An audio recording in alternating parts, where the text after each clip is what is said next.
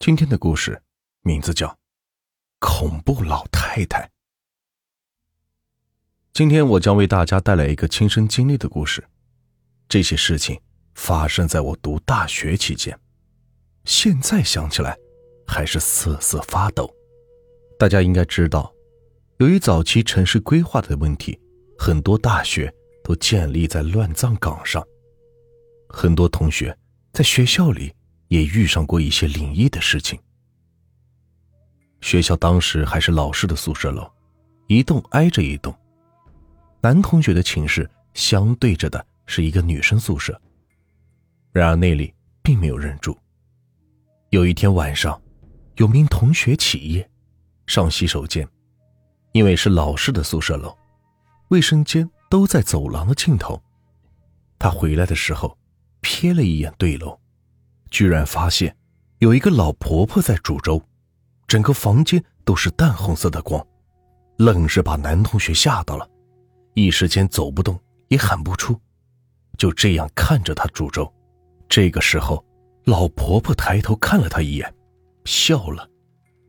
当时那个男同学吓得大叫，后来听说回家是休养了一段时间。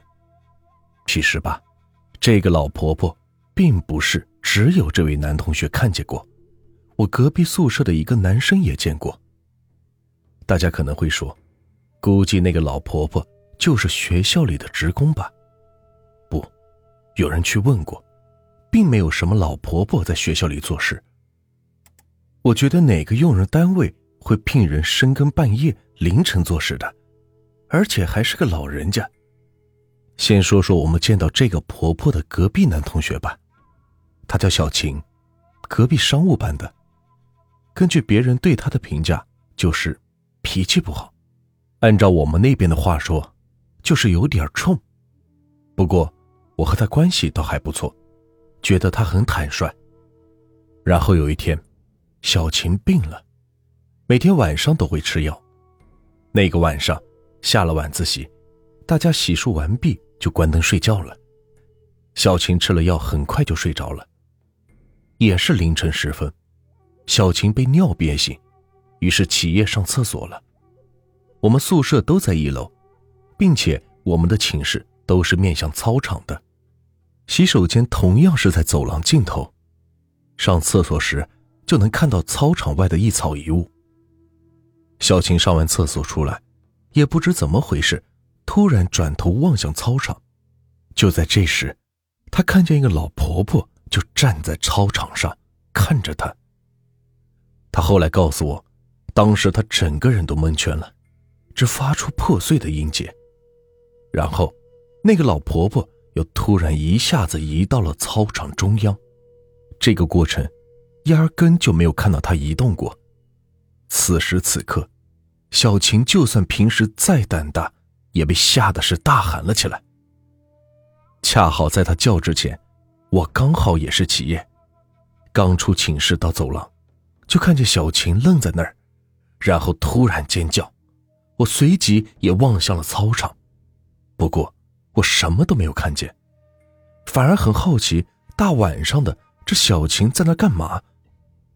因为困得不行，我也没有多想，上了厕所就回到寝室睡觉了。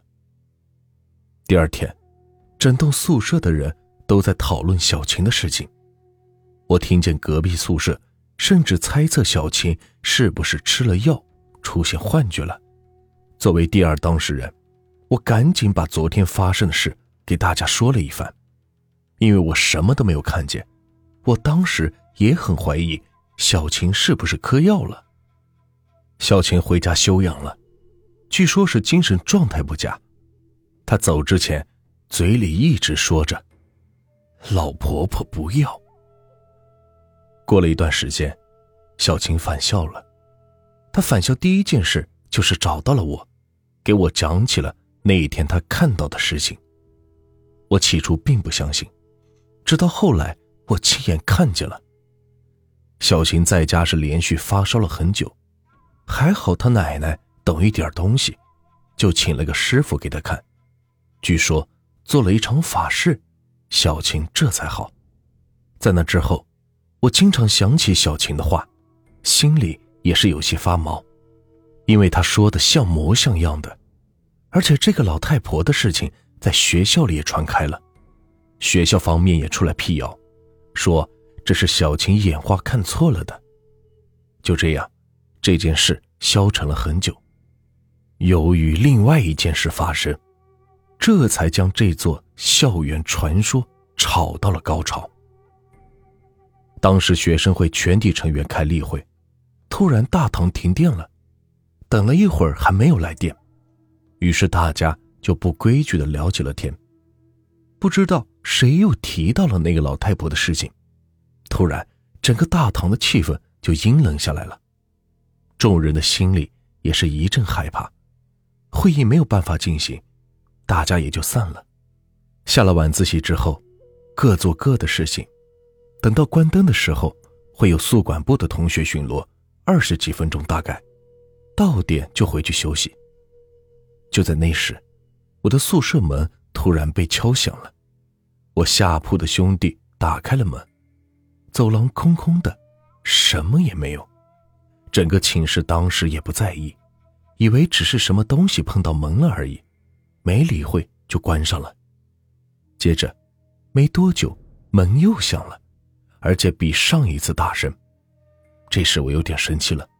谁这么无聊，敲别人寝室门玩？于是我主动去开门，不过和之前一样，走廊外是空无一人。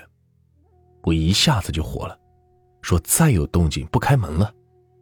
可是，刚关上门的那瞬间，门又被敲响了，而且这一次声音很大，并且是不间断的敲。站在门口的我瞬间就懵了，没有开门，然后迅速的上床把耳朵捂住了。上铺的一个同学床位是靠门边的，只要起身从门上面的玻璃往外看，就能看见走廊的情况。然而，他看见了可怕的一幕：门外没有任何人。他大喊着说：“没有人在外面，不要开门，千万不要开。”可是门外的声音越来越大声，第一次像是敲门，中间是比较急切的敲门声，后来演变成像是一个暴躁的疯子用脚踹击铁门的声音。这个响声大概持续了几十分钟，消失了。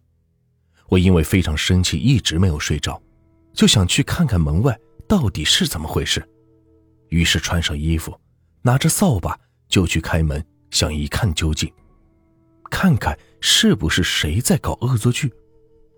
打开门后，又是那条熟悉的走廊。我顺着走廊走到了卫生间，一路上也没有发现什么怪异的事情，于是就方便了一下。突然，我听到外面有明显的洗拖把的声音。不对呀，我开始进来的时候什么都没有发现啊！我抓紧扫把。就走出厕所，之后，我看见了我一生都无法忘记的景象。我看见一个脸色苍白的老太婆在那儿弓着腰，洗着拖把。小琴和之前的事让我是万分害怕，我大叫一声，赶紧回屋睡觉了。一晚上我都在感觉自己是瑟瑟发抖。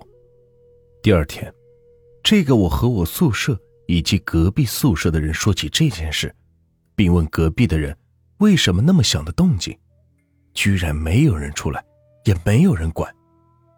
可怕的是，隔壁宿舍乃至整层楼的同学都表示，昨晚他们并没有听见什么声音。而让我更为恐怖的是，小琴说：“你终于也看见了他。”这个故事就结束了。如果你们喜欢我的故事，就请关注和订阅吧。接下来呢，我会带来更多好听有趣的故事。感谢你们的收听。